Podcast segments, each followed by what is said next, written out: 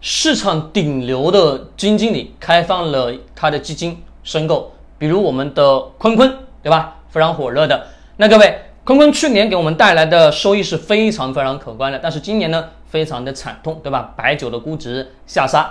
那各位，我们要思考，为什么这一段时间，就是最近的这两天啊，他为什么突然想要去开放申购？各位，逻辑是啥？是什么？缺少资金了，对吧？那各位，缺少资金什么？是在他的投资领域当中，他认为好可以去布局哪些板块了？为啥？因为开放申购是为了获取更多基民的钱到我什么这个基金里面来吧？对的，核心根本是啥？是你得要有钱进来，我的这个基金经理人才能拿了你的钱去投资吧？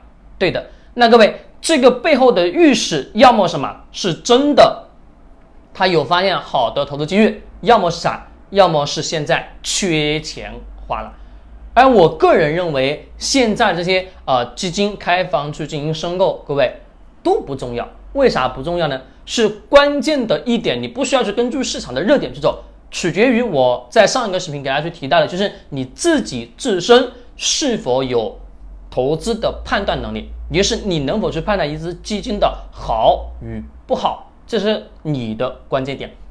那怎么去学习？怎么去提升？各位，我的这本教材里面就会写的非常的详细，大家可以去看一看，可以去阅读一下。那更多的投资理财知识干货呢？关注我，下个视频更精彩。